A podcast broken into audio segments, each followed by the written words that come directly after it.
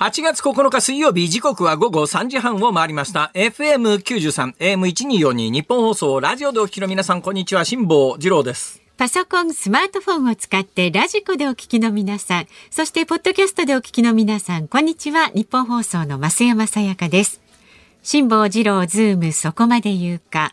この番組は月曜日から木曜日まで辛坊さんが無邪気な視点で今一番気になる話題を忖度なく語るニュース解説番組です。リアルタイムで今一番気になる話題は、えー、直前のナイツさんの番組今週ナイツさんずっとお休みでで、えー、代わってやってらしたのがあの安藤夏さんは毎週出てらっしゃいます。ね、ね、もう一方が加野英子さん。はい。加納英子ってラーメンつけ麺僕イケメンの人ですよね。その通りですあの、ご実家が宮城かなんかの神社ですよね。はいはいええ、行きましたよ、実家の神社に。なんで行ったんですか？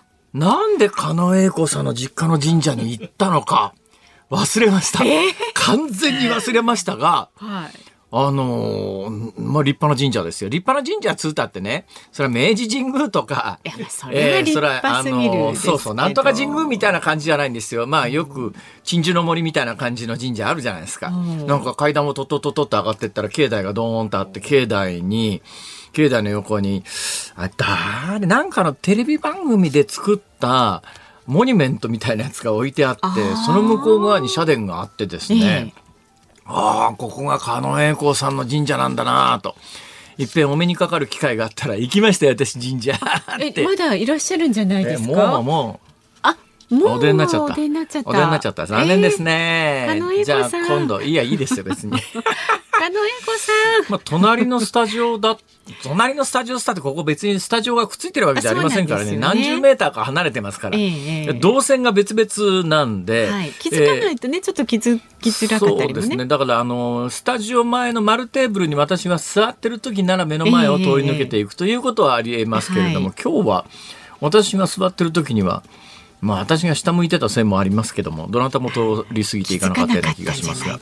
まあそんなことをね今日別に話そうと思ってるわけじゃないんです。今日いやむしろそのぜ今の話の前段階であるところの今週ナイツさん休みだよねっていうところに話の力点はありましてね、ええ、今週ナイツさんお休みですね。なんでお休みかというと、どうやら日本全国今週末ぐらいからお休みらしいじゃないですか。まあ、お盆の時期でありますからね。お盆って基本的に8月13日から16日というのが標準ですよね。はい、えー、お盆って何のためにあるのかと、こう、改めて誰かに聞かれた時にスッと答えられます？えー、ご先祖様がああ、正解です。そっち方向で行く人は正解ですね。お盆って何のためにやるか知ってますか、えー、っと、盆踊り。いや、それさ、本末転倒っしょ、それ、ね。確かにある盆踊り。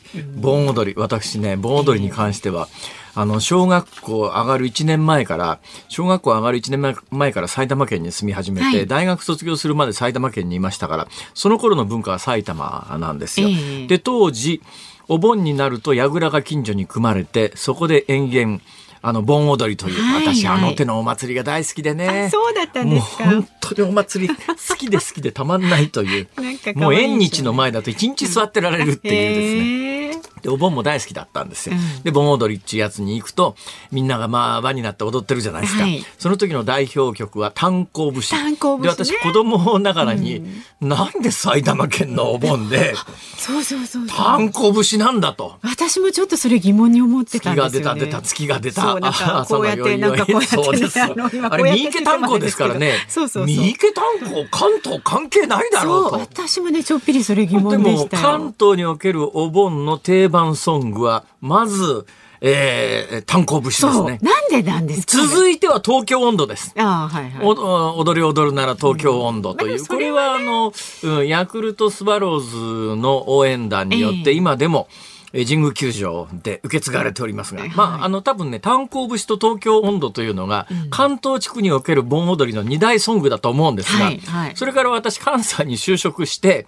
関西の盆踊り、まあ、東京や埼玉にいた頃みたいに、まあ、夏になったら盆踊りにとにかく会場に詰めかけてっていう、そういうことではなくなりましたけども、はい、たまに取材その他で夏に盆踊りの会場に行ったら、えー炭鉱節も特に東京温度なんか影も形もないですね。当たり前っちゃ当たり前ですけど。代わりに河内温度っていうのがこれもう関東だと全く誰も認識してないと思いますが。どういう感じの？河内温度ですか。う？ん、あの、河内屋菊水丸さんとかいう人が、あの、まあ、一つ代表。代表っていうか、はい、この人正統派っていうか、もともとじゃなくて、この人はまあ、いわゆる芸能方面にそれを活用して有名になられた方なんで、もともとの正統派の河内温度では、とはちょっと違うのかもしれないけれども、基本的にはまあ、河内屋菊水丸が、言ってもわからないか。もうそもそもそこでわからないか。あ、誰もついてきてないぞ。見事に誰もついてきておりません。このスタジオ界隈は。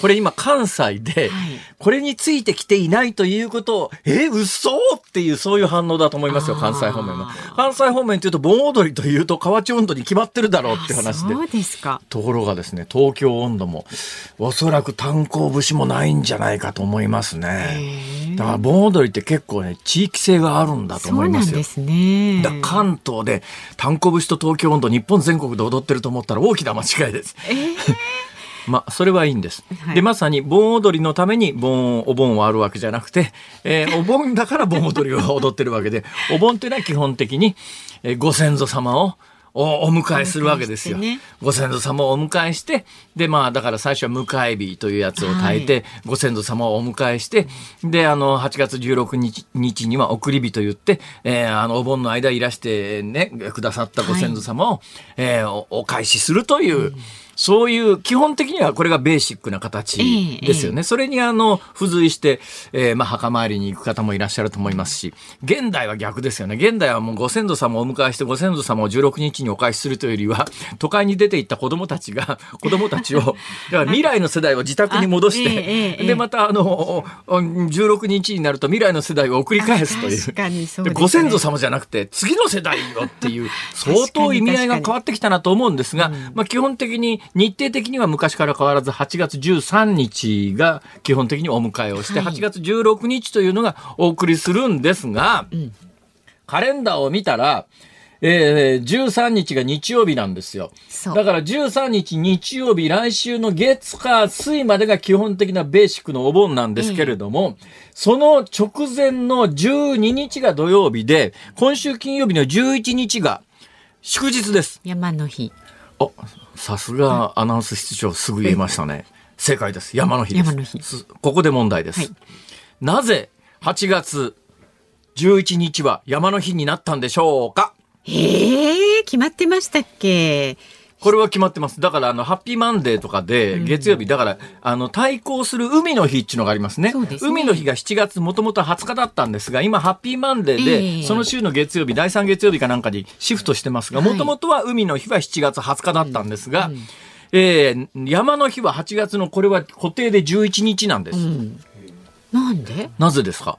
で、まず、あの、基礎知識として、7月20日がなぜ海の日かというと、これには若若干というと怒られちゃいますね。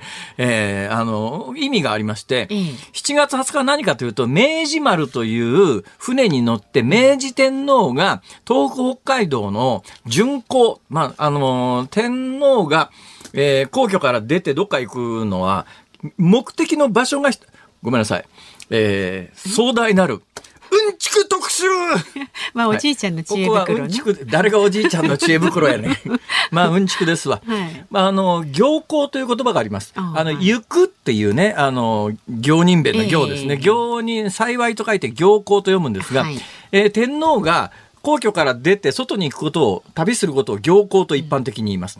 行幸なんですが、これはもうあの古い言葉でね行幸なんていう言葉はもう平安時代より前からある古い言葉なんですが、うんうん目的地が一つの場合は行幸なんですけども、二つ以上の目的地の場合は、巡るに幸い、幸せと書いて巡行って言うんですよ。そうか、そうか。それで、明治の初めに明治天皇が明治丸という船に乗って東北北海道を巡行して、横浜に帰り着いた日が7月20日なので、この日を海の日にしましょうということで、海の日は7月20日という、これもう元々固定だったんですが、はいまあまあ、ゆやす、海の日で、うん、これ7月20日だと夏休み始まっちゃうよねとかいろいろあって、だったらハッピーマンデーで月曜日にくっつけた方がよかろうということで、今、あの、確か第3日曜、月曜とかなんかそんなことになってると思いますが、で、海の日ができて、なんで山の日がないんだよと。なんだかよくわかんない理屈なんですが。ううなんで山の日がないんだよって話になって、はい、どっか山の日を作りましょうと。で、こうカレンダーを見たときに、うんえー、休、休祝日、祝日空白月っていうのがあるわけですよ。はい、ありますね。ねないじゃん、祝日。はい、5月はいっぱいありますよね、初めの方に。あるあるある4月だってありますよね。あるある3月もありますよね。うん、2月ありますね。うん、1月はまあ1月1日。そうですね。で、12月はありますね。はい、えー、というふうに考えていったときに、うん、な空白月はいつかということになったときに、まあ、山の日はやっぱり山開きっていうか、まあ山に親しむには夏前後がよかろうと。うん、こういうことになった時に、はい、ほらまあ6月か8月だな、みたいな。そうですね、6もない。まあ、6月、でも6月はちょっと梅雨だしな。うん、じゃあ8月かな。ほんでまあ8月、そういえば8月休日ないけれども、8月の真ん中辺はお盆休みでみんな休むよね、と。うん、それじゃあ前後にくっつけて、あお盆前後にお盆にくっつけてお盆休みを拡大したらいいんじゃないかと。で、お盆は冒頭申し上げてるように8月13日から16日なもんですから、はい、だったら8月13日の前に1日くっつけて8月12日でよかろうと。ね、ところがですね、8月12日は日光ジャンボ機墜落の日なんですよ。ああ。だからまたいろんな慰霊行事とかいろいろ行われるので、8月12日にそれもあの日光ジャンボ機123便というやつは御巣鷹山と山に突っ込んでますから、そ山の記念日にするのに、まあちょっと8月12日はなかろうということで、ほいじゃあもう1日前の8月11日にするかということで、どうやら8月11日が山の日となったようでございます。そんな理由から、あ、今12月は祝日はない。ですって。ああ12月ですか、うん、何言ってんですか。12月はねクリスマスもあれば大晦日もあるでしょ。う,、まあね、そう。そう大体の人がね休むモードに入ってきますから。クリスマス。クリスマス。そうですね、あの欧米人はみんなクリスマス祝うと思ってたらですね私ニューヨークに住んでる時えらい怒られたことがあってですね、はいその私がお付き合いあった人がユダヤ人の人で、ユダヤ人の人は クリスマス祝わないんですよ。あの直前にハヌカーンって言ってですね、まあ似たような行事はあるんですが、えー、でもあの、クリスマスというのは、イエス・キリストの生誕日ですから、ね、まあ、いわゆるユダヤ教にの人にとっては喧嘩売ってんのかみたいな話で、えー、そのちょっと手前ぐらいかなんかに似たようなお祭りはあるんですよ、ユダヤ教にも。うん、だけど、あ、なんかあの西洋人はみんな8月いや12月の24日でクリスマスイブで12月25日がクリスマスなんだと思ってると、うん、なんかえらい怒られてですね。なんで俺、俺仏教徒だし別に怒られる必要もないだろう。仏教徒したっていい加減な仏教徒ですけどね。そうだね。はい。まあそんなことで。本日、うんちくを軸に、えー、冒頭お話をさせていただきました。はい。お時間が来たようでございます。そうですね。まずあの、停電の情報が入っておりますので。ま停電ですか？そうなんですよ。えー、東京電力パワーグリッドによりますと、現在、神奈川県小田原市内でおよそ2440件が停電しています。東京電力が状況の確認に努めていますので、また分かり次第お伝えしていきます。さあでは株と為替の値動きです。今日の東京株式市場日経平均株価4営業日ぶりに反落しました。昨日と比べて172円96銭安い3万2204円33銭で取引を終えました。決算発表で業績が振るわなかった銘柄を中心に売り注文が出ました。で昨日の終値からの下げ幅は一時200円を超えました。為替相場は現在1ドル143円10銭付近で取引されています。昨日のこの時間と比べますと10銭ほど円安になっています。さあ、ズームそこまで言うか。この後は昨日から今日にかけてのニュースを振り返るズームフラッシュ。で4時台のゲストは月1レギュラーです。第一生命経済研究所首席エコノミストの永濱利廣さんです。で5時台は車中泊専門誌カーネル編集長の大橋保之さんに夏休みにおすすめ車中泊旅行について伺っていきます。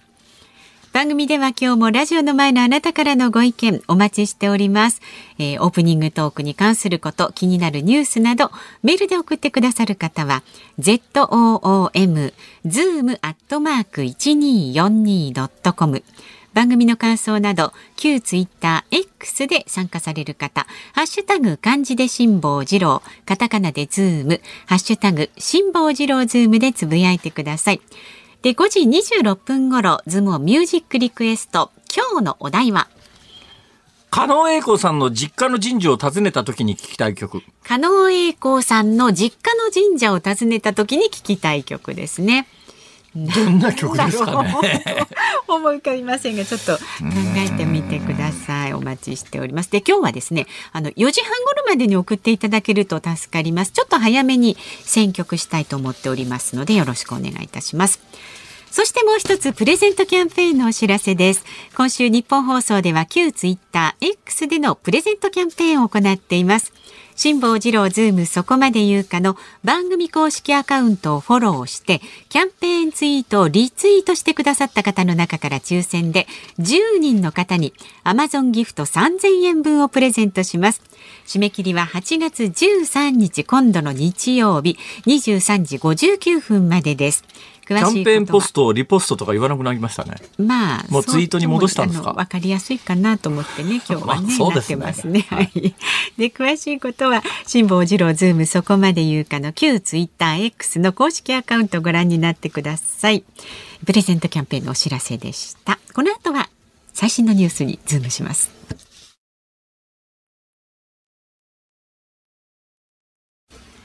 ニッポン放送ズームそこまで言うか。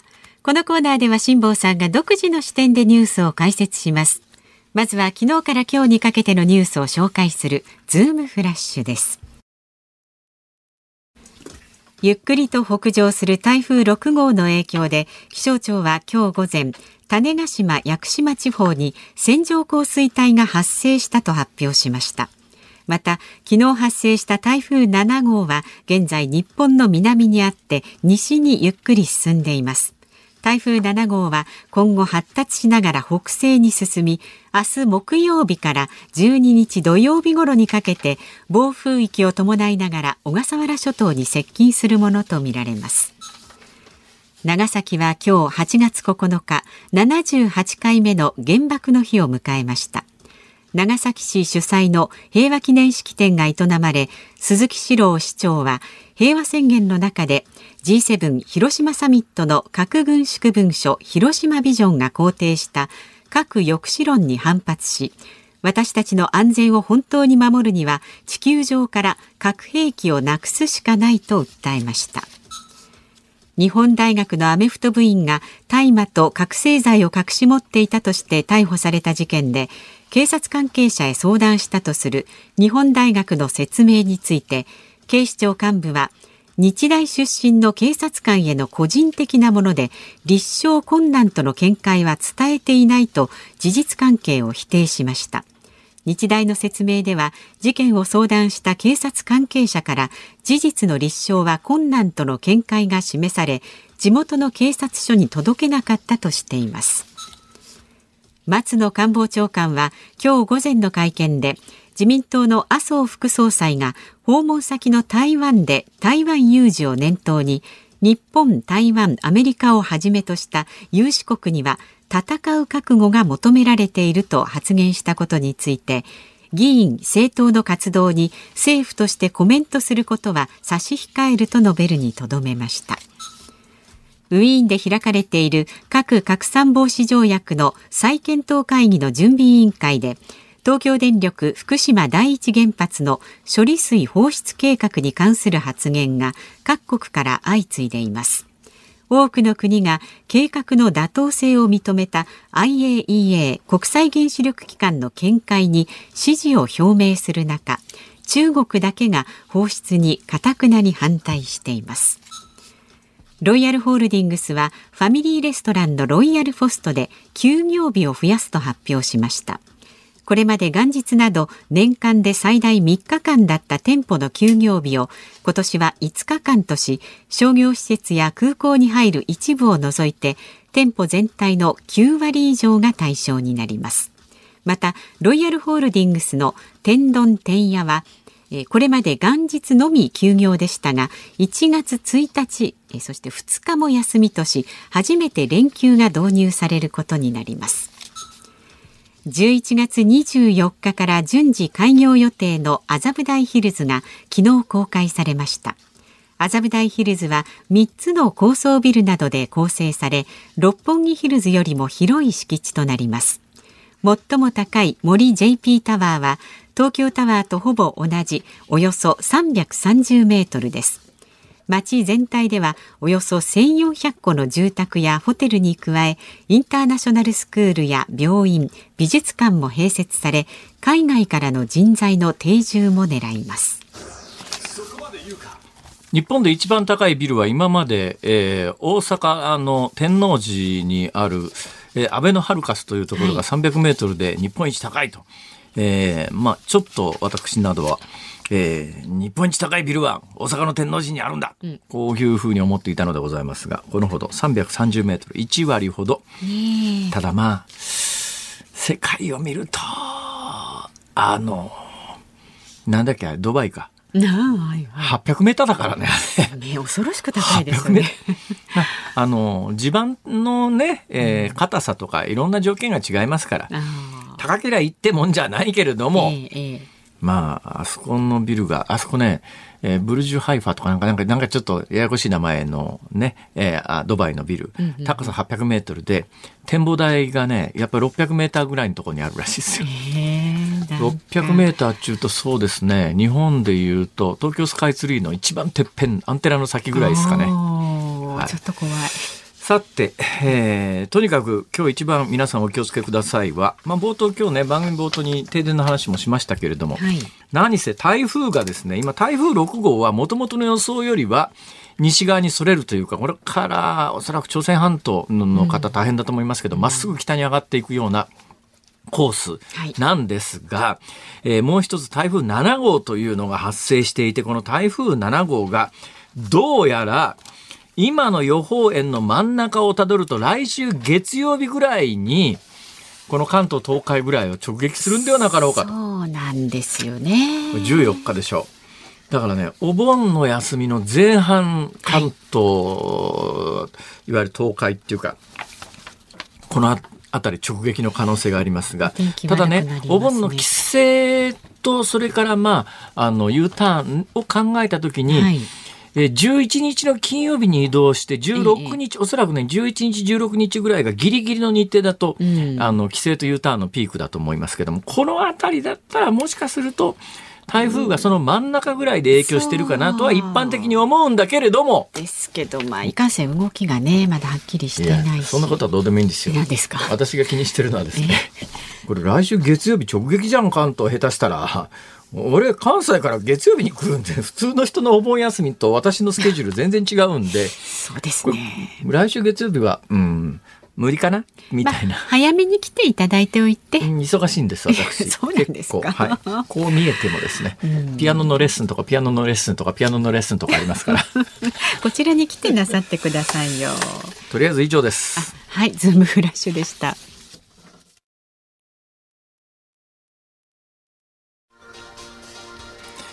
8月9日水曜日、時刻は間もなく午後4時4分になります。東京有楽町日本放送第3スタジオから辛坊治郎と増山さやかでお送りしています。さあ、ここで番組からお知らせです。昨日もお伝えしましたが、辛坊治郎ズームそこまで言うかでは、関東大震災から100年にあたる今年、関東大震災に学び、都市型震災に備えるための情報を発信する特別番組を来月9月4日月曜日に放送します。そこで番組ではあなたのご家庭の地震対策を防災士の資格を取得した日本放送アナウンサーが自宅に伺ってチェックをいたします。で訪問したその時の様子を収録し9月4日のズームの特別番組の中で放送する予定ですでお伺いするご自宅大体2件ぐらい想定しておりますなお事前の収録になりますので日程など相談をさせていただきますがぜひチェックをしてほしいというリスナーの方は住所お名前電話番号。でお住まいがマンションなのか木造一戸建てなのかなど自宅の種類そして防災についての悩み事などをお書きの上、えー、メールでご応募ください。メールの方は zoom zoom アットマーク一二四二ドットコムまでお願いします。9月4日の特別番組のお知らせでした。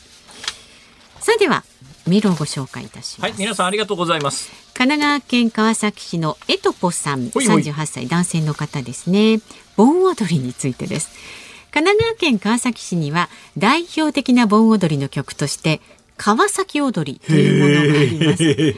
これは川崎以外ではなさそうですね。ね 川崎市が県内2番目の政令指定都市になった記念に観光 PR を兼ねて作ったもので、演歌歌手の都はるみさんが歌われています。おお、それはまたちゃんとしたもんですね。へえ。川崎踊りね。それで言うと、まあ、川崎踊りは川崎以外の盆踊りではかかることがないんでしょうけれども、ねうん、でも私育ったのが埼玉県で埼玉県で東京温度ってよく考えてみたらどうしてなのっていう感じも。まあ、まあ、東京で炭鉱節よりはまだましですかね。まだましですし、埼玉の方割と東京にすごくこう近い感覚をお持ちの方が多いですからね。そうですね。これはあんまりあの全国的に認識されてませんけれども、江戸時代は東京、埼玉、両方とも、あ、一つ合わせて武蔵の国ですからね。あ、一緒なんですよ、元がね。元は一緒なんですよ。うん、あのね、飯田君なんか、あの、神奈川県がなんか、あの、飛んで埼玉の主人公みたいなことを言うじゃないですか。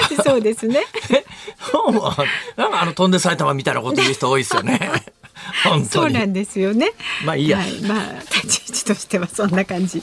えー、っとそれからカナダのバンクーバーラジオネームスーパーマダムヤンさんということで。えバンクーバーからですか？あそうそう初めましてこんにちはカナダバンクーバーに17年在住の主婦ですと。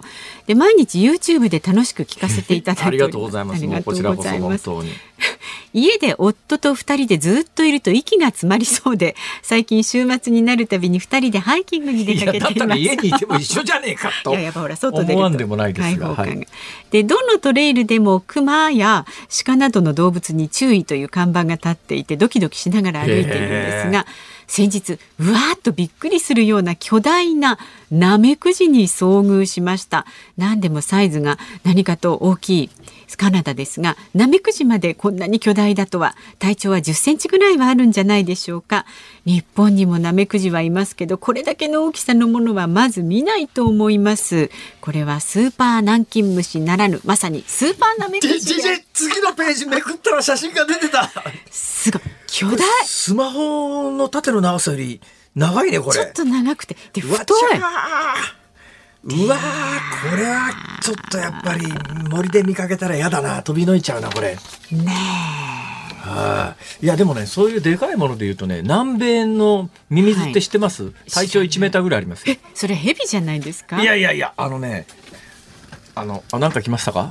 はい。えっとね気象の情報が入りました神奈川県の足柄上地域に先ほど大雨警報が発令されました。神奈川県西部などでは今夜の初め頃から明日明け方にかけて土砂災害などには警戒してください。土砂災害などに警戒してください。でまた雷もね今鳴っているということで関東首都圏各地に雷注意報も出ているんですよね。ご注意ください。神奈川県の足柄上地域に先ほど大雨警報が発表されました。この有楽町もね番組始まった頃には、ね、外ねざっと雨が降っていて今一瞬上がってるんですけれども。気温27.4度。ああやっぱりここしばらくに比べるとずいぶん気温も低めですね。そう。で湿度92%うわもうなんかぎゅっと空気を絞ったらなんか雨が滴り落ちそうなぐらいの湿気ですねこれそうそう。そうまあ局地的な雨や雷雨がね各地である可能性がありますので引き続き注意をしてくださいさて何でしたっけ？ミミズ。ミミズ、ね、もういいです、はい、もういいです特に。いやまああの簡単に言うとですね、うん、うん、これ知ってる人と知らない人と開口健という作家知ってますか？はいはい、あまあまあ増山さんの世代はご存知でしょう。開口健という作家がいてですね、うん、この方の名著の中に旅行記っていうかまあ釣りの寄稿文なんですけど、はい、オーパっていうのがあるんですよ。うん、オーパっていうのはまあ基本写真がベースの開口健が文章も書いてるっていう素晴らしい作品なんですが、はいうん、そのオーパの中に出てきますよ。体長1メートルの巨大ミミズってやつが。これはさすがにちょっとびっくりしますよ。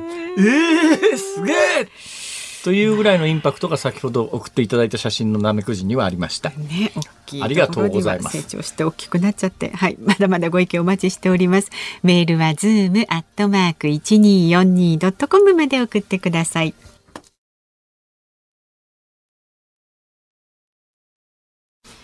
辛坊さんが独自の視点でニュースを解説するズームオン。この時間特集する話題はこちらです。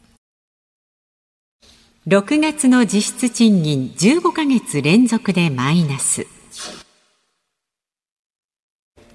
厚生労働省が昨日発表した毎月勤労統計調査によりますと、6月の名目賃金を示す現金給与の総額は46万2040円で、去年の同じ月と比べて2.3%増えました。18ヶ月連続のプラスになります。ボーナスの支給額の増加に加え高水準の賃上げ回答が目立った今年の春闘の結果も引き続き反映されているとみられます。その一方物価の変動を差し引いた実質賃金は去年の同じ月と比べて1.6%減り15ヶ月連続のマイナスでした。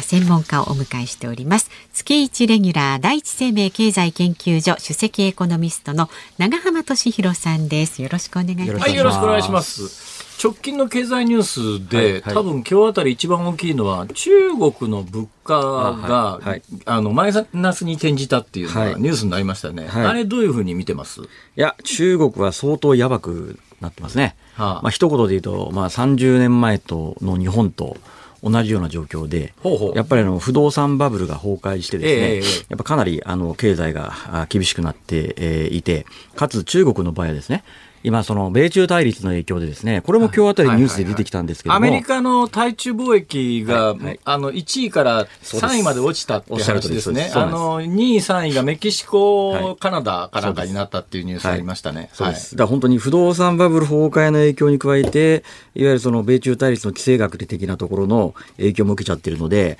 中国経済相当やばいと思います。でも中国はこれは意図的にやってるわけでしょ。例えば対米貿易なんて、はい、いや、ある程度国がコントロールできるようなもんじゃないですか。はい。どうなんですか？そんな中でもう一つ、ちょっとまあ、直接経済ニュースとは言えないんですけども、はいはい、関連ニュースで今日あたりのニュースで中国が近々、はい、対日の旅行のビザ解禁するって話があったじゃないですか。はい、あれも結構日本、あれ結構日本に影響するような気がするんですあの、相当でかいと思います。それはなぜかというとですね、あの、インバウンド消費、これあの、もう多分今年年間4兆ぐらい戻ると思うんですけど、はいはい、実はコロナ前の2019年がピークが4.8兆までほうほうほう言ってたんですね。はいはいはい、で、実はその4.8兆円のうち、中国人の観光客の消費のウエイトだけで、4割だったんですよ。はで、今は、その中国人の観光客が、まだコロナ前に比べたら1割ぐらいしか戻ってないにもかかわらず、他の国がもう相当あのコロナ前よりも消費増えてるので、そうですね。で40いっちゃうんで、そこに中国人乗っかってくると、まあ来年ぐらいインバウンド消費5兆ぐらいいくんじゃないかなと。まあ、それはあの数字、つまり経済という観点から見たら、はい、まあ、あの好ましい話だろうとは思うんです。が、はい、それでなくても今、日本の各観光地、はい、観光郊外っていうぐらい、はいはい。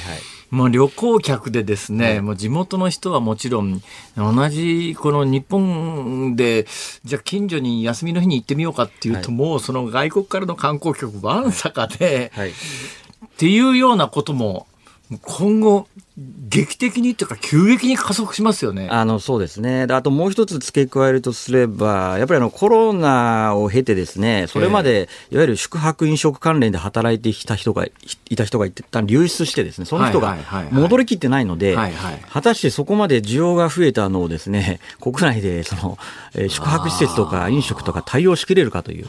まあ、そこももう一つ問題かなと思いますね。そうですね。今日あの、実は3時台のニュースの中に、大手のファミレスのチェーン店が、はい、えー、休みの日にちを増やすというような話があって、はい、なんかあれはあの働き方改革みたいな一貫のニュースのように聞こえるんだけども、はい、実は、きっとそうしないと人手が集まらない状況があるんだろうなっていう、停留はそっちかなと思ったりなんかもしたんですけど。まさにおっしゃる通りだと思いますね。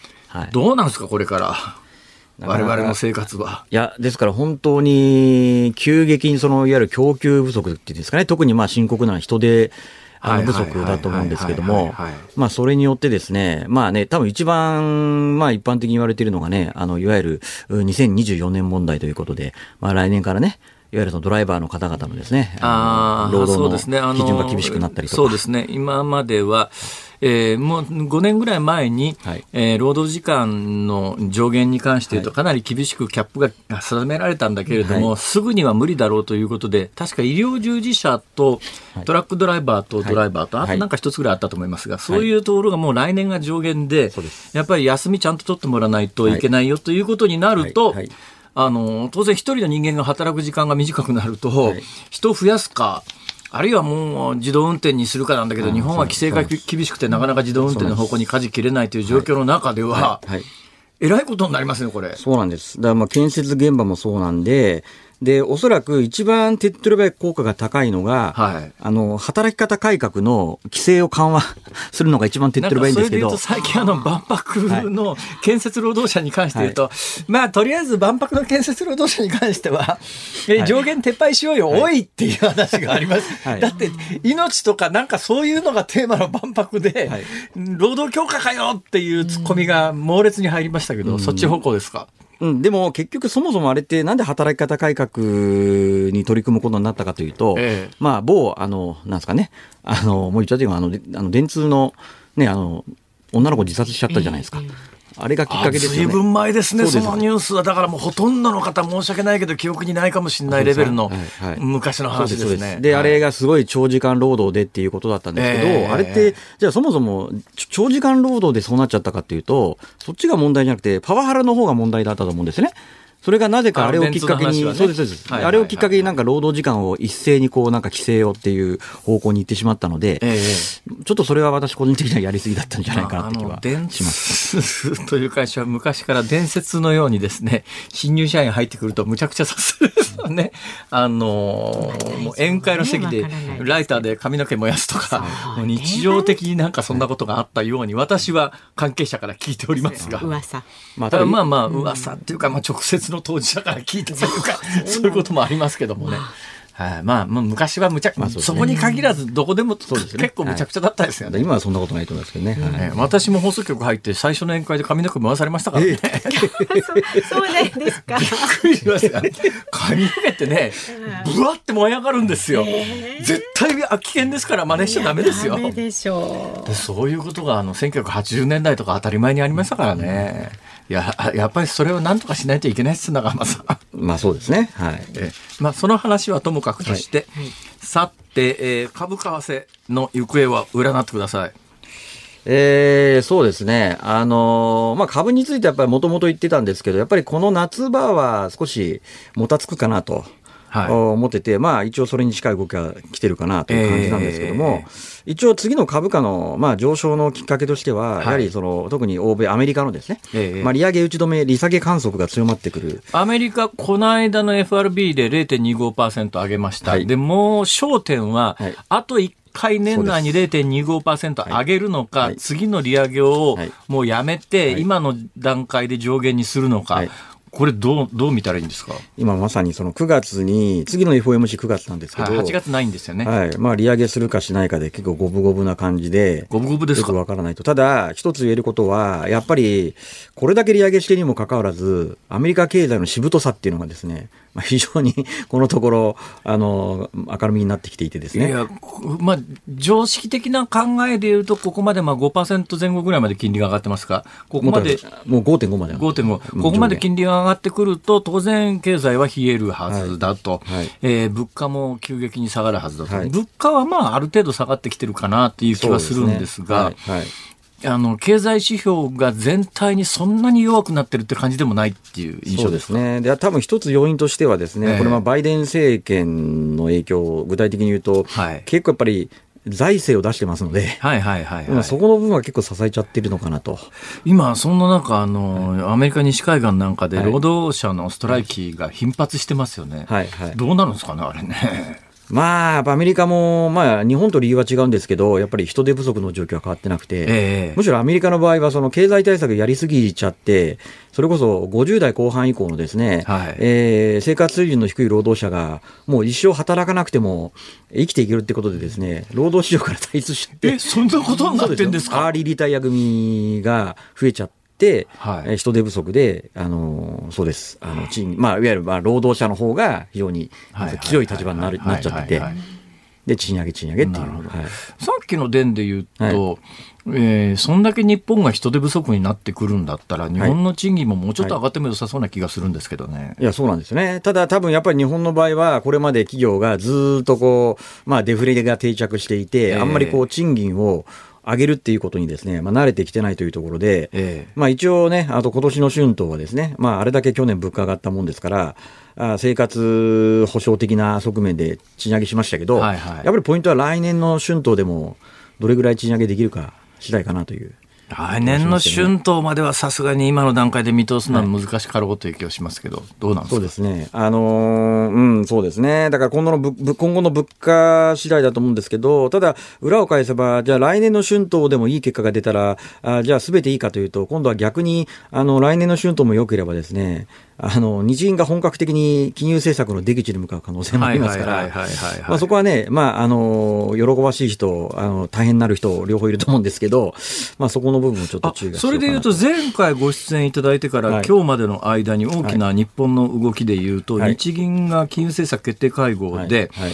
えー、今まで0.5%、10年ものの国債の長期金利が0.5%というのが上限だったのを、はい。はい1%が上限という言い方ではないんですね。それを超えたらえらい目に合わすぞっていうぐらいの勢いですよね。うん、そそこ以上は絶対上げないように、えー、ちゃんとやりますと。で、今0.6%から0.7%の間ぐらいで動いてます、はい、ですね、はい、これどうなりますかね？おそらくですね、これ、あの、日銀がもう実際聞いてる、話聞いてるんですけど、はいはい、事前に、その国債のいわゆる市場関係者にいろいろヒアリングして、ええ、まあ、どれぐらい金利が上がったら国債買いたいかっていうのをヒアリングしてて、まあ、大体。金利が上がったらっていうのは、つまり国債の値段が下がったらっていう意味ですね。はい、で、例えば0.7%台ぐらいだったらしいんですよね。はいはい、うん、なので、日銀は一応1%もなかったらもう絶対あの上げないにするって言ってますけど、えー、逆に言うと、まあ、あのレンジ広げてもそこまで急激に上がらないだろうっていう、まあ、確証をもとに今回やったと思っていて、なるほど。なるほど。で逆に言うと、逆にこれまでなんで日本の金利が景気そんな良くないに上がってきたかっていうと、これ、海外の金利上昇に引っ張られてきたわけですね。はいはいはい、でも来年以降考えると、むしろアメリカが利下げとかに転じればですね、えー、これ、アメリカの金利が下がるわけですから、それに引きずられる形で、日本の金利も下げ圧力が強まるので、となってくると、このままバンバンバンバン日本の長期利上がっていくかというと、そんなことないのかなと。いや、今ね、はい、あの、長浜さんの目の前にいる男性はですね、はい、キンキン、あの、はいあの固定利率で住宅ローンを組まなきゃいけないというんで、そうなんですものすごいピリピリしてるんです。え、じゃあ、あの、上がっちゃったタイミングで？いや、だから来年ぐらいに確定、金利が確定するという、今そんな状況らしいです。え、そんな、え、借りるときにもうだから、いやだから借りるときにはまだ物件が建ってなくて、はい、あれは物件が建って引き渡しのときにローンを最終的に確定するんで、だからローンが降りるということは分かってるんだけど、金利が確定しないと。で、変動金利にすべきか、それとも固定金利にすべきか。で、変動金利は短期金利に連動してるから、今全然上がってないけれども、長期金利に連動してる固定金利は、今じわじわ上がり始める圧力もかかってる中で、今から、あの短期金利に連動している方の変動金利に変えるか、それとも、えー、ちょ、ものすごく個人的な話ですが、これ結構ね、世の中にはそういう人いると思いますよ。あの、固定金利で、えー、35年間安定した未来を手にするか、はい。はい、どっちがアドバイスですか？私なら変動金利ですね。はい、そんなに、いや、今の固定金利相当高くて、いやそ、そこを超える変動金利が上がるまでどれだけ利上げするかって相当利上げしなきゃいけないので、日本経済でそこまで利上げする力はないんじゃないかなって気がしますけどね。だそうです。貴重なご意見をいただけましたね。はい、よかったです。ええー、あの、いや、これ、原稿の一番最後にお得情報って書いてあるんですけど、時間がなくなりましたんで、次回伺います。はい、次回、あの、お得情報満載でお越しください。わ、かりました。ありがとうございました。ありがとうございました。俊弘さんでした。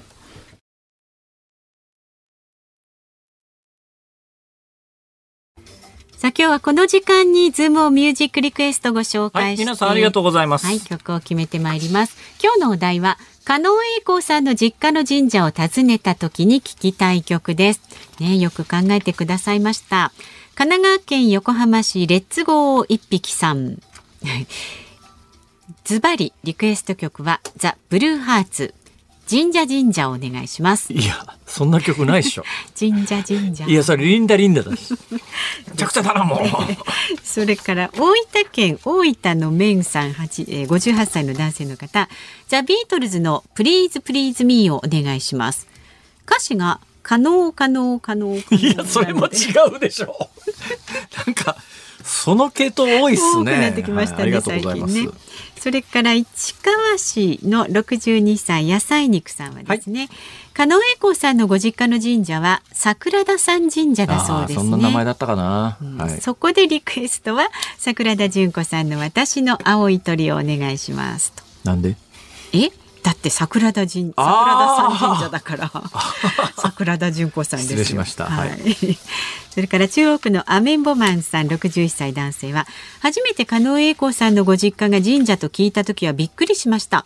いずれはご実家で新食に疲れるのかな？でもヘアスタイルはラーメンつけ麺僕アーメンということでリクエストはシュガーのウェディングベル。いろいろね、はい。試行錯誤してくださりありがとうございます、えーそして看板の P さん大田区57歳会社員の方はえー加納栄子さんの実家の神社を訪れた時に聞きたい曲はチェッカーズの神様お願いです。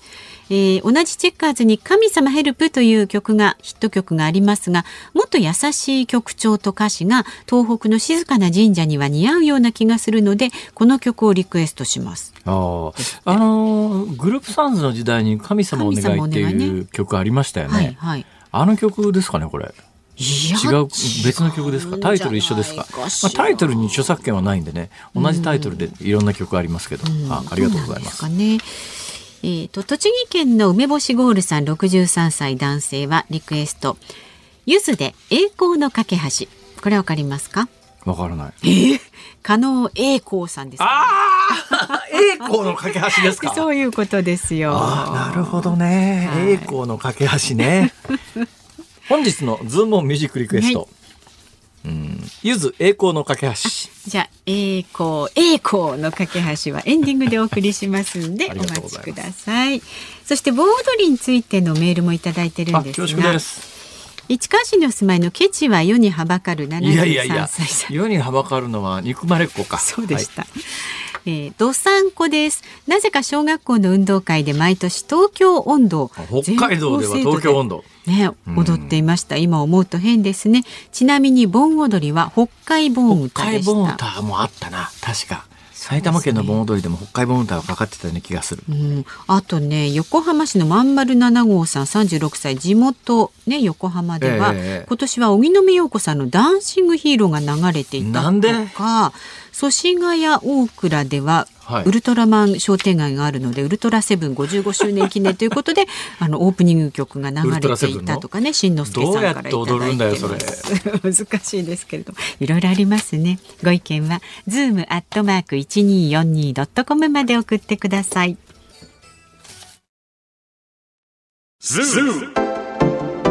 ニッポン放送辛坊治郎ズームそこまで言うかをポッドキャスト YouTube でお聞きのあなた増山さやかです。飯田浩司です。お聞きの内容は配信用に編集したものです。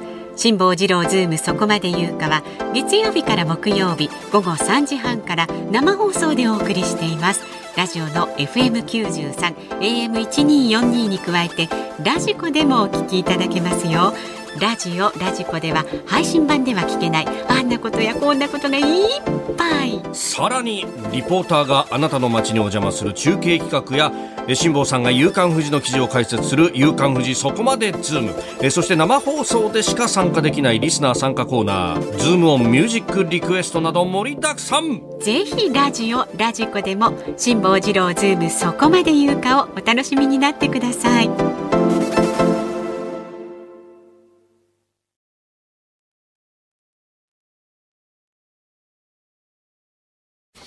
辛坊さんが独自の視点でニュースを解説するズームオン。今日最後に特集するニュースはこちらです。車中泊の楽しみ方。車で仮眠したり宿泊する気ままな旅のスタイル車中泊が今ブームになっています。それに伴い国内キャンピングカーの売上総額は2021年に過去最高となる635億4000万円を記録しました。10年間で3倍になっています。この時間は車中泊の魅力にズームしていきます。では専門家の方をお迎えしております。車中泊専門誌カーネル編集長の大橋康之さんです。よろしくお願いいたします。よろしくお願いいたします。それっぽい人出てきましたね。そうですか。初めて言われましいやそうですか。なんかあのアウトドアの関係の方ですよね。アウトドアっぽいあ本当ですか。はい。そのなんか日焼けしてるからですか、ね、武将髭の早い方。いやいやいやいや。すい T ません。シャツの着こな着こなしといいですね。ちょっとワイルドな、ね、ああワイルドワイルド、ええ。いうことでえカーネルという雑誌の編集長。そうです。はい。カーネルというのは車の中で寝るからカーネルじゃないでしょうねまさか。いやよくわかりました、ね、誰でもわかるし。びっくりしました今。びっくりしないでしょそれ。そうなんです。車で寝るでカーネルです。はい。はいそういうことこれは造語ですか？そういう言葉があるんですか？このえ愛好者の中には。もともとその15年前の先代の編集長が立ち上げた時に、そんな昔からあるんですか？そうなんです。そその時でもね1年に2冊とかだったんですけど、ええ。その時に釣りをやられてる方々が、はい今日夜どうする？って言った時に、あ、俺じゃカーネルだからとかってあなるほどね。言って、ただね、これが一部の釣り人しか通じなくて、あの、全員につながるわけではないんですけど、でもそういったところから取ったというふうには聞いてます。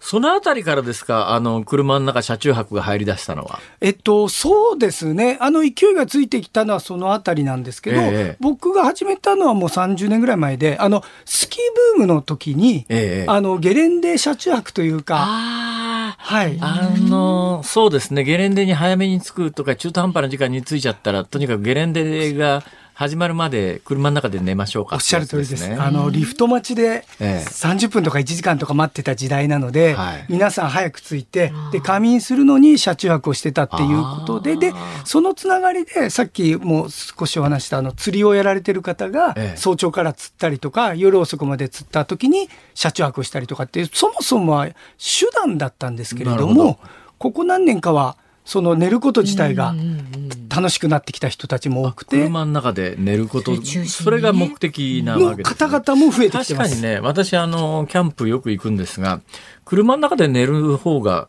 合理的っていうか、テント立てなくていいし、楽ですよね。そういう方が多くて、あの、撤収が面倒とかっていう方も、まあ、多くいたので、今車で寝る方が増えてるんですが、はい。結構そのテント泊とハイブリッドで、両方とも楽しまれたりとか、っていう方もまだまだ多いので、はい。これ、カーネルという、今手元に9月号がありますけれども、はい今日発売です今日発売ですか、はいこれ、あの、毎月発売ですか？どんなあ感じですか？の、2ヶ月に1回。あ2ヶ月1回はい。あの、偶数月の9日発売が基本になってます。なるほど。はい。なるほど。えーどういう方がた対象っていうか。そうですね。今月号はあれですね、ざっと見たら、はい。キャンピングカーがベースですかね。あそうですね。あの、キャンピングカーから一般車の本当に何も、えっ、と、加工してないようなええ車まで、うちはそういう意味では幅広くやってるんですが、ほうほう今回はキャンピングカーが若干多めかもしれないですね。あと、あの、DIY 好きが多かったりとか、いや、これ、ざーっと見たら、あの、ご自分でというか、あの、お車のオーナーが軽自動車の内側に板張りを施してみたいな。おっしゃる通りです。すごいですね、これ。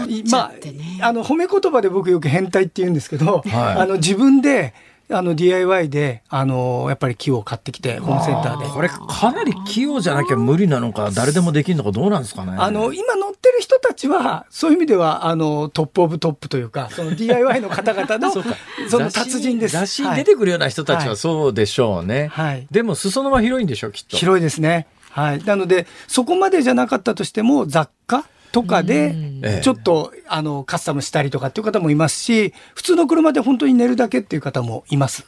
いやはい。あのね、私ね、何年か前にね、え車の中で寝るならどの車がいいかなと思って探したことがあってですね。もう本当にカーネルです、それ。いや、そしたらね、その時に私が見つけたのはね、はいホンダの N 版のフルフラット座席っていうやつが、もう今見ていただいてたその方ですね。あ、あ、それですか。はい、N 版。あれ、完全にあのシートが、で、普通フラフラットって言っても、シートのデコボコみたいなやつあるじゃないですか。ええそうじゃなくて、完全に真っ平らになるやつありますよね、今。お詳しいですね、本当に。あの、今 N 版は僕おすすめの一台です本当に。あ私ねよっぽど買おうかなと思ってですね。うなん本当にフラットになりでます完全フラットなんですよそれが。さすがよく見る。あれだったらそのまんまあの寝袋敷いて寝られるなと思って。そうなんですそうなんです。はい。N バウンで楽しまれてる方多いです。はい。ですよね。はい。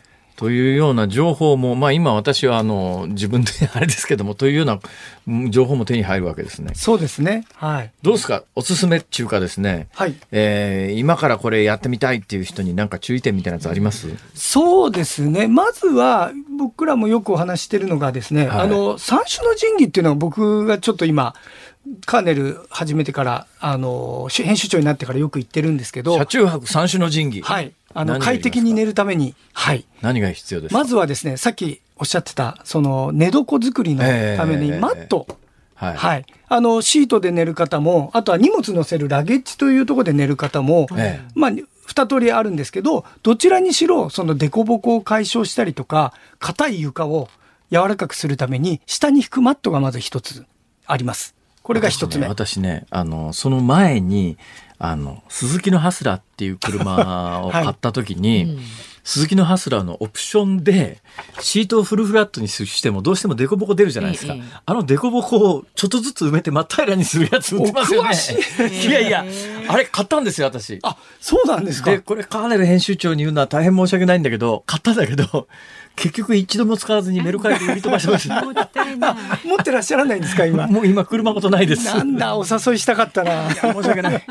そうですか。はい、まずそれが1個目です。あ要するに真っ平らでないと寝にくいですね、やっぱりね。あの、なのと、あとは、やっぱり、あの、体のことも考えて、ええ足が曲がった状態だと、あの、エコノミークラス症候群っていう、あの、体調が悪くなってしまって病気になってしまうっていうのもあるので、もう、体を平らに水平にっていうのが基本中の木です。基本中の基本。はい。はい。それから、三種の神器1。はい。体を真っ平らにできる寝床作り。はい2。はい二つ目、寝具。やっぱりあの、さっき寝袋っておっしゃってましたけど、はいはいはいこれがやっぱり重要で、ええ僕なんかはそのアウトドアもやっぱりやっていたので、はいやっぱり寝袋を使ってるんですが、これ人によっては自宅でいつも寝てる布団じゃないとって方もいたりとかしてそういうのをね、持ち込む方もいへて。寝袋ってね、どうしてもやっぱり幅の制約がありますからね。はいそうなんです。寝ていると寝返りも打ちづらいっていうか、まああの寝相の悪い人は特に。そうなんです。ただどうしてもその使い終わった後、車の中に収納しなきゃいけないので、うんええそのコンパクトになるものの方がいいという方もいらっしゃるんですね。そねの旅の中で荷物がやっぱりたくさんあるので。なので、まあそこは好みによって。難しいですね。それとね、最近ね、私アウトドアっていうか、あの、寝るのでいろいろこう、うん研究してると、昔に比べてその下に敷くマットが格段に進化してますね。そうですよね。いや、あのーちょっと空気、昔のね、エアマットって空気入れるやつは確かにデコボコなくなるんだけど、反発力が強すぎて寝にくいんですよ。はいところが今のは空気入れるのとウレタンとハイブリッドになってて、そうなんです。空気も入れるんだけれど、昔みたいにパツンパツンじゃないんですよね、あれ。そうなんです、そうなんです。だからちょうど寝やすいぐらいの柔らかさになる。ごいのできてますよ、今。大丈夫ですか？引いてないですか？大丈夫ですけど。二人して機関銃トークみたいな。どうぞどうぞ。大丈夫ですか？ついそうですね。ついてきていただいて。はい、えー、増山室長、ドン引き状態です。雑誌見てると楽しそうだなと思いますけど。なんで、そのマットとか寝具が二つ目です。はい。じゃあはいさあ、三種の神器3。三つ目、これがちょっと意外かもしれないですけど、ええ。車って実は丸見えなんですね、外から。なので、はい。僕らシェードって言ったりとか、目隠しって言ったりするんですけど、はい。はいはい窓に貼るものが今、市販で売ってたりとか、ええ。自分で、あの、ホームセンターとかで銀マットを購入して、はい。それを型紙取って切って DIY したりとかっていうことで、あの、目隠しが3つ目です。これが特に女性なんかがうん。車の中で寝ると丸見えだとちょっと気持ち悪いですよね、それね。あと安全面、やっぱりセキュリティ面で、ええ。何も見えなくしてっていう方も多いので、うんそれが3つ目です。まずはこれ3つがあれば、車中泊をすることができる。あとは車ですけどね、やっぱり大事なのは。どうなんですか？その寝るに際してね。はいあの、まあ、キャンプ場の駐車場なんかは寝られますよね。もちろん、オートキャンプ場なら大丈夫です。えーで、ゲレンデの駐車場どうですかね？まあまあまあ OK ですか？まあ基本的にスキーをやられたり、スノーボードを楽しまれる方の前泊と、前泊ということであれば高速、道路のパーキングエリア。は、えっと、車の中で仮眠及び休憩を取ることに関しては問題ないです。ええはい。道の駅。道の駅も同じくです。ダメなところってあるんですか、あのーやっぱり私有地だったりとか、車の路肩だったりとかダメなのと、路肩ダメですか？あの、よっぽどね、疲れてる時にね、休憩、やっぱり命が一番大事なので、そういった時に、まあまあ日本の路肩は大体駐車禁止になってますからね。まあまあただ、あとは、そのキャンプ行為をするかどうかっていうことが、やっぱり一つ線引きがありまして、ええ。その、車中泊をされる方が、例えば全員テントを張ったりとか、およびタープとか、テーブルを外に出して、ああの、バーベキューをするって迷惑かける可能性もそれがね、今やっぱり。り一部問題にはなってるんですね。それをやっていいのはやっぱりオートキャンプ場とか、はいはい。一部今 RV パークという、はいはい。その日本 RV 協会というキャンピングカーの協会があるんですけ RV ど、リクリエーションビークルですね、もう、それ、その協会が今全国に、えーっと、200ぐらいある、え推し進めてる車中泊専用の駐車場があるんですね。はい。だからそこであれば、例えばテーブル出していいですよとか、一部なんですけど焚き火していいですよっていうね駐車場もあります。でも逆に言うと、今の話を総合すると、要するに車の中に寝る設備があって、もう寝るだけならどこでもいいってことですね。まあ、あのそこで駐車するあの許駐可が違法でなければね、はいはい。駐車が合法ならば、そはい。の中で寝るのは勝手ってことですね。まあ、あの休憩したりとかね、眠いのに無理に運転して何かあったりしたら、やっぱりそそれはそれで大変なので、車中泊しながらだと、今やっぱり宿泊料金が今年に入って劇的に上がり始めてますから、これから来ますよ。ありがとうございます。ますかねありがとうございます。もうここ何年か、そういう意味では、あの追い風はちょっと実は背中に感じてるええことはあります。はいもうコロナ明けでね、移動、人の移動が激しくなって、で、なおかつコロナの間も、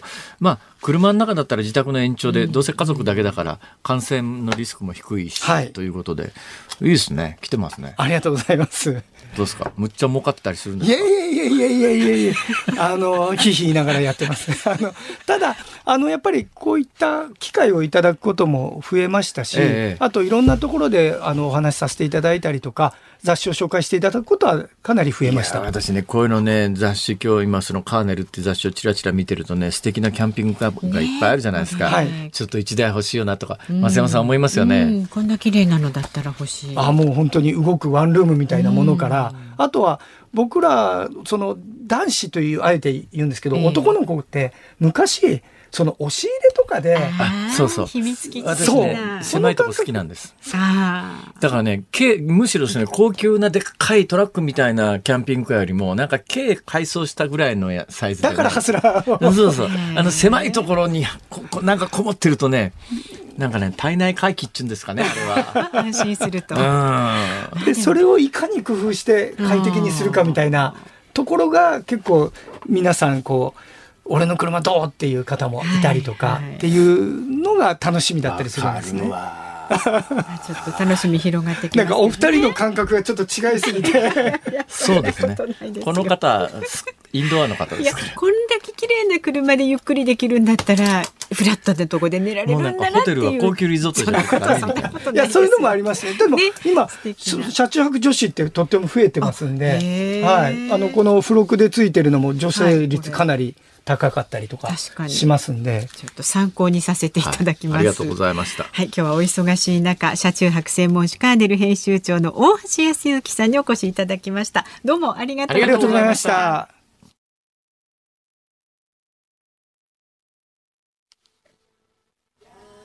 ズームオンミュージックリクエストをお送りしているのは、梅干しゴールさん、ジェリーのポケットさん、パンチラ夢工房さん、ジョン・スミスさん、キララさん、バンビちゃんさん、ガハハ太郎さん、エビーロボタンさん、ゼック東京さん、ギノタイトクさん、10人の皆様からのリクエスト、ゆず、栄光の架け橋ならぬ 栄光の架け橋。はい。